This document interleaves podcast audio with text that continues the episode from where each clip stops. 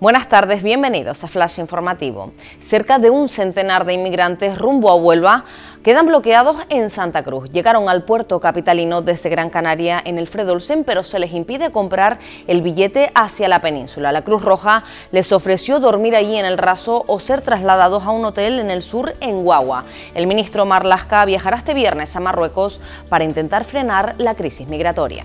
El Supremo eleva suplicatoria al Congreso para suspender la inmunidad como aforado y proceder penalmente contra Alberto Rodríguez. El diputado de Podemos está acusado de un delito de atentado contra la autoridad y otro leve de lesiones al propinar supuestamente una patada a un policía durante los incidentes de 2014 ocurridos en una manifestación contra la LOMS en La Laguna.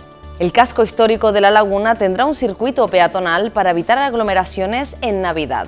El edil responsable de la Concejalía de Seguridad Ciudadana informó de que la puesta en marcha de este recorrido forma parte del protocolo de actuación preparado desde el consistorio. La calle Herradores será de sentido descendente y la carrera ascendente, mientras que las intersecciones tendrán doble sentido. Un millón de luces LED harán del Palmetum la estrella de la Navidad capitalina. El espectáculo nocturno Enciende la Naturaleza se podrá ver en el Jardín Botánico desde el 15 de diciembre al 14 de febrero. Las entradas ya se encuentran a la venta en la web del espectáculo y tendrán un precio genérico de 12 euros de lunes a jueves y de 14 el resto de días. Más noticias en diariodeavisos.com.